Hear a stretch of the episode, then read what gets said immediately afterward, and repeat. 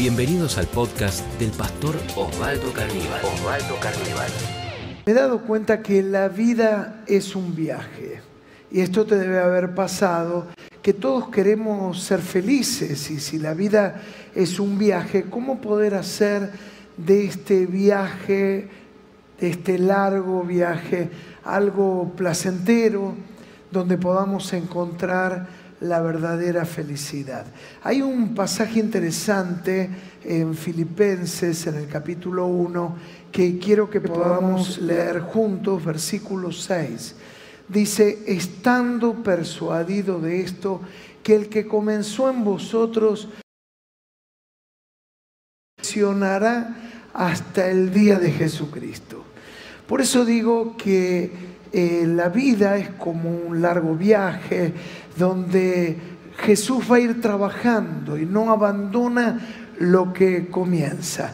Le puse por título a esta charla, ¿Cómo llegar a un buen puerto? Es decir, todo el que hace un viaje tiene un destino y el destino es el puerto. ¿Y cómo arribar bien? Entonces quiero que podamos por unos minutos compartir algunos consejos que nos van a ayudar a poder llegar en tiempo y forma a ese destino, a ese buen puerto, donde el Señor complete la obra en nuestras vidas. El primer consejo, bien sencillo, es practica el perdón. Bien fácil, practica el perdón. Recuerdo una historia que me contó un dentista que en una oportunidad, atendiendo a un paciente, yo espero que no tengas miedo al dentista porque luego de esto vas a tener capaz una mayor aprensión. Pero él me contó que atendiendo a un paciente se le rompe eh, parte de la mecha del torno y claro, él trata de limpiar de manera minuciosa toda el área y bueno, y se asegura que no quede ninguna de la pieza de esa mecha que se había partido mientras él estaba atendiendo al paciente. Claro, va a transcurrir el tiempo de manera tal que van a pasar 15 años. Y el paciente comienza a tener unos dolores acá en el hombro. Va al médico, no le encuentran nada, le hacen una placa y cuando la placa es ampliada, observan que hay una partícula, que hay una pieza, que hay algo. Mira lo que era. Parte de esa mecha que se había roto, por lo visto, había quedado adentro y había viajado a lo largo de los años hasta enquistarse en el hombro y empezar a generarle un dolor. ¿Por qué te cuento esta historia? Porque definitivamente así es el dolor que produce enquistado dentro de nosotros el odio. El otro día hablando con un chico, él me dijo, ¿será que puedo tener una palabra con usted? Claro. Él me dice, tengo un problema y es que estoy enojado con la vida. Y yo le digo, mira, lo que te pasa es que necesitas sacarte ese odio. Porque mientras que vos no puedas sacarte el odio que nació como consecuencia de no saber resolver el enojo, es decir, un enojo que no lo podemos resolver se transforma en una amargura y esa amargura da lugar el odio. Y esa, ese odio pasa a ser como una de esas astillas que le había quedado esa persona en el hombro que nos causa tanto dolor y uno no sabe por qué está tan mal y no lo entiende. Por eso vamos a decir que el perdón es una de las prácticas más sanadoras. Cuando uno se atreve a perdonar, experimenta sanidad. Hay personas que a veces están enfermas y luego de una charla como la que estamos compartiendo, se atreven a ser valientes y perdonar y ocurre el milagro que algunas enfermedades se van cada vez más, se apoya que el origen de muchas enfermedades físicas tiene su origen en un problema espiritual. Y uno de ellos es la falta del perdón.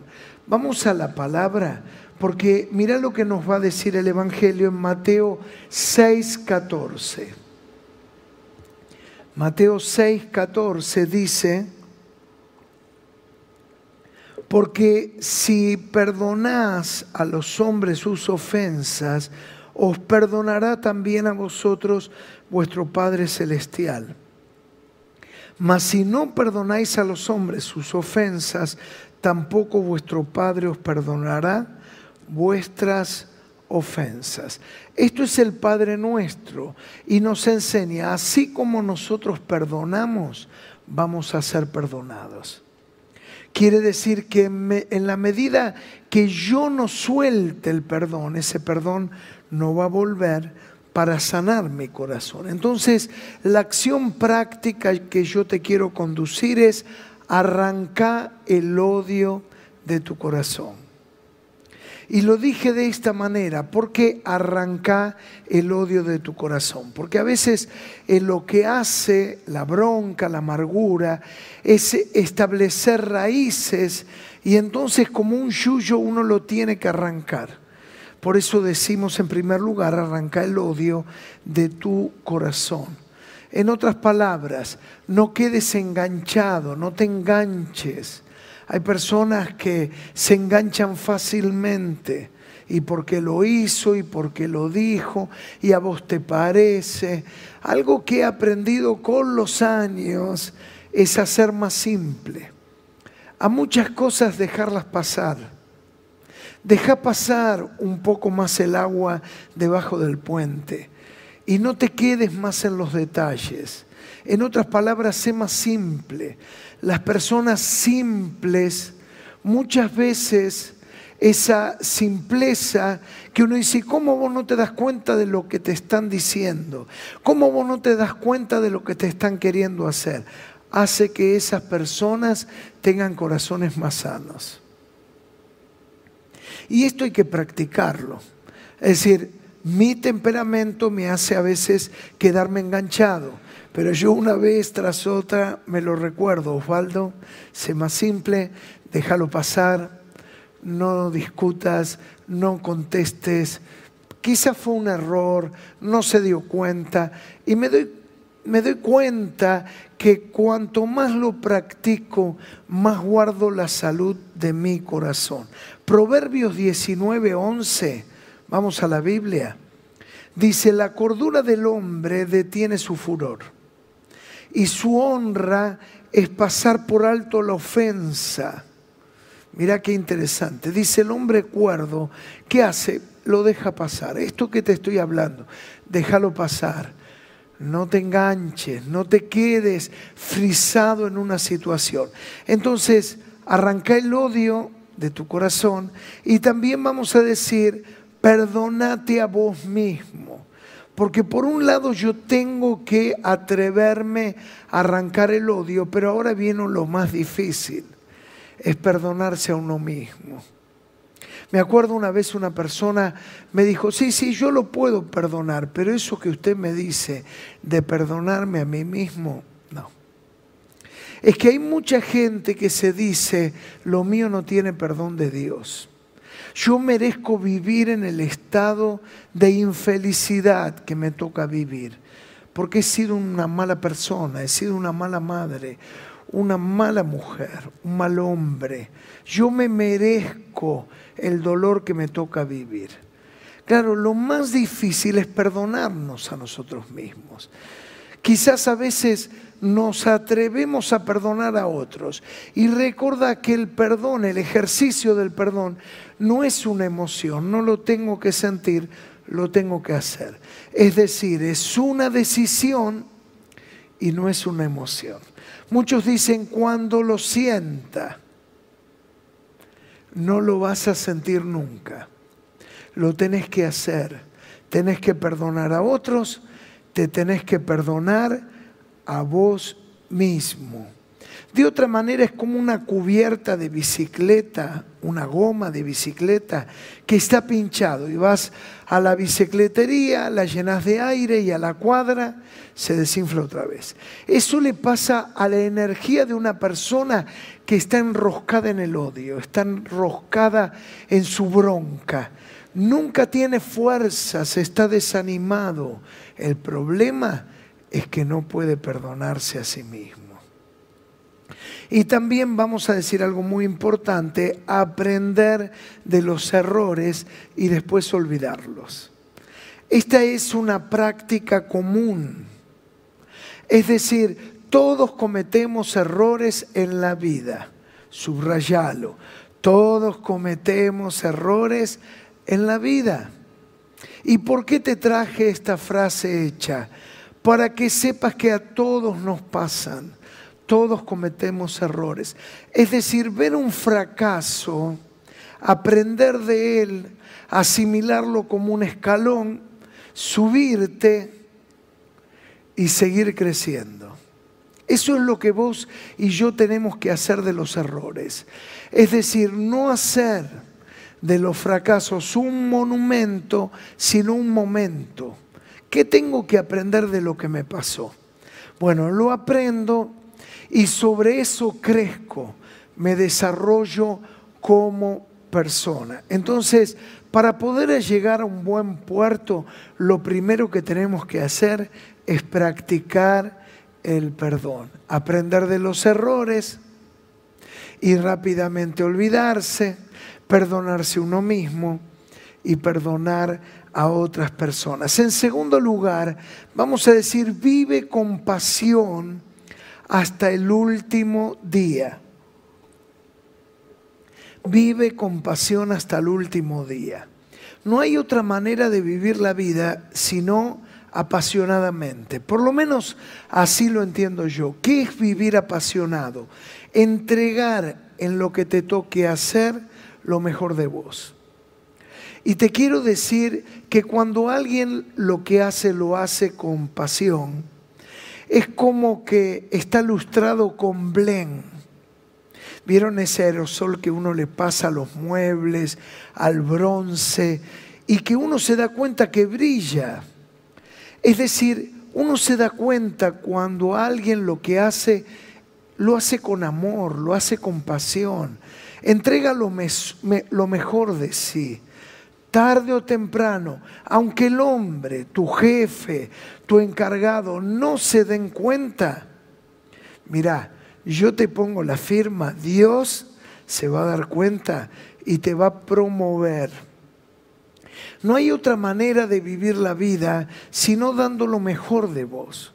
No te guardes algo. A veces uno dice, ¿qué quiere? Si a mí no me reconocen, no me tienen en cuenta.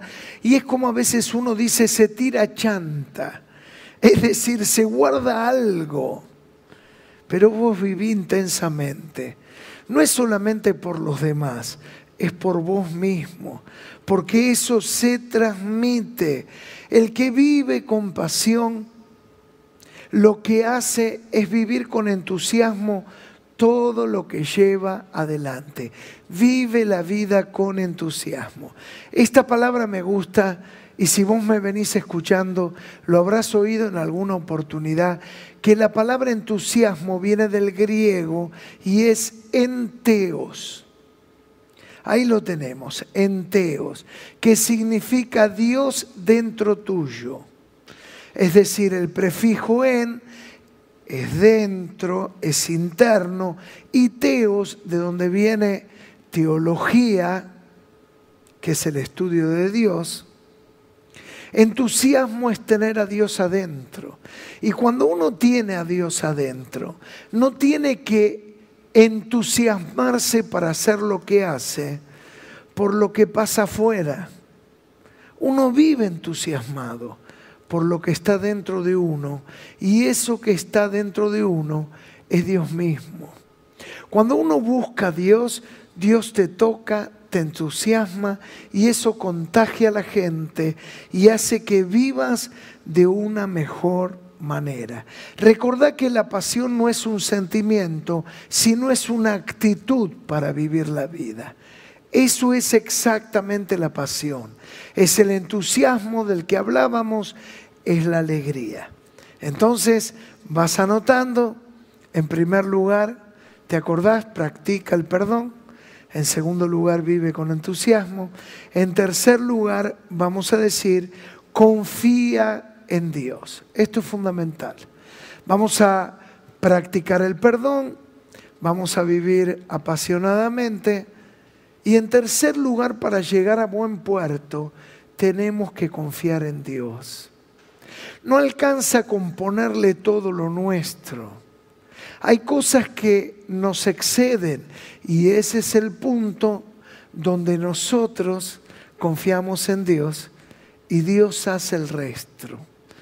Es decir, yo tengo que hacer mi parte, pero yo tengo claro que si Dios no hace su parte, yo no voy a ver la gran diferencia. Vamos a la Biblia, Nahum 1.7. Vamos a la Biblia. Mira, un pasaje no muy conocido. Dice, Jehová es bueno, fortaleza en el día de la angustia y conoce a los que en él confían. Dice, Jehová es bueno, fortaleza en el día de la angustia. Y en tercer lugar, dice que Dios conoce a los que en Él confían. Es, decir, que Dios sabe cuando vos ya pusiste lo tuyo, pero que ahora sabes que si Dios no lo hace, nadie lo puede hacer. Es lo que el apóstol Pablo nos enseña. Él dice, si Dios es con nosotros, ¿quién contra nosotros será? Es decir, saber que es Dios el que va a marcar la diferencia en todo lo que yo haga en la vida. Escuché hablar a un ingeniero aeronáutico y me sorprendió la explicación que él daba. Él decía, un avión cuando tiene que ascender y arranca el viaje y el vuelo, utiliza 200 caballos de fuerza, ese motor. Es decir, es la máxima potencia. Luego cuando despega y va ascendiendo, utiliza 180 caballos de fuerza. Ya cuando está navegando, inicia el viaje, va a 120 caballos de fuerza. Pero él decía, cuando el viaje es largo y alcanzó la altitud requerida, van a ser 100 los caballos de fuerza durante el resto del vuelo. Y él la explicación que daba, que la máxima potencia la puede utilizar tres minutos, cuatro minutos, pero no puede vivir ese motor a esa máxima intensidad, porque no podría soportar tal presión. Cuando escuché eso, pensé en nuestra propia vida. A veces vivimos entregando un nivel de fuerza que nos lleva extenuarnos. Es lo que hoy en día se dice estrés. A algunos les acontece un sulmenage, donde ya no hay más fuerzas. Y luego tiene sus consecuencias, ataques de pánico. Exactamente lo que le pasa al motor del avión. Solo por tres minutos utiliza el máximo de la potencia, 200 caballos de fuerza. Pero luego va a encontrar su velocidad y potencia de crucero. Y eso es lo que nos debe pasar a nosotros. Hay personas que viven a una intensidad, se sobreexigen a sí mismos, quizás por su nivel de la búsqueda de la perfección, o viven, como se lo suele decir, son personas intensas, y llegan a romperse, a quemarse, a agotarse y luego se enferman psicológica, emocional y espiritualmente. Y las consecuencias las paga el cuerpo, porque sépanlo, este tipo de errores le pasa facturas al cuerpo. Por eso necesitamos entender que necesitamos de las fuerzas de Dios. Es el hombre, la mujer que dice, yo todo no lo puedo, pero sí mi Cristo que está en mí, todo lo puedo en Cristo que me fortalece. Esto es confiar en Dios, es descubrir Dios hace su parte, yo tengo que hacer la mía, pero si Dios no hace la obra, yo no lo puedo hacer. Y te hablo a vos especialmente que quizás estás viviendo ataques de pánico, ataques de ansiedad, has estado en un pozo profundo de angustia, de depresión, necesitas de las fuerzas de Dios. Dios quiere que llegues a buen puerto. Recordá, practica sobre todas las cosas, lo dijimos. ¿Qué tenemos que hacer? Practicar el perdón, vivir con pasión, dando lo mejor con alegría, pero sobre todas las cosas confiar en Dios, que Él va a hacer la obra. ¿Qué te parece si juntos oramos? Ahí donde estás, Padre, nos entregamos en tus manos. Tú nos quieres llevar a buen destino y a buen puerto. Tu palabra nos ha enseñado en este momento que debemos de atrevernos a sacar el odio, el resentimiento, de la única manera que es perdonando. Señor, yo perdono a los que me han dañado, a los que me han causado males, aquellos con los que he estado atados por tantos años. Yo los perdono, Señor, y me libero del odio y del resentimiento. Ayúdame a vivir con alegría y compasión, entregando siempre lo mejor de mí. Y sobre todas las cosas, voy a confiar en ti. Yo declaro lo que dice tu palabra. Todo lo puedo en Cristo que me da fuerzas. Señor, las fuerzas vienen de ti. Y si tú estás conmigo, todo va a estar bien. En el nombre de Jesús. Amén. Si este podcast fue de inspiración para tu vida, te invitamos a compartirlo en tus redes sociales. tus redes sociales. Recordá que podés seguir al pastor Osvaldo Carníbal en Instagram, Facebook y Twitter.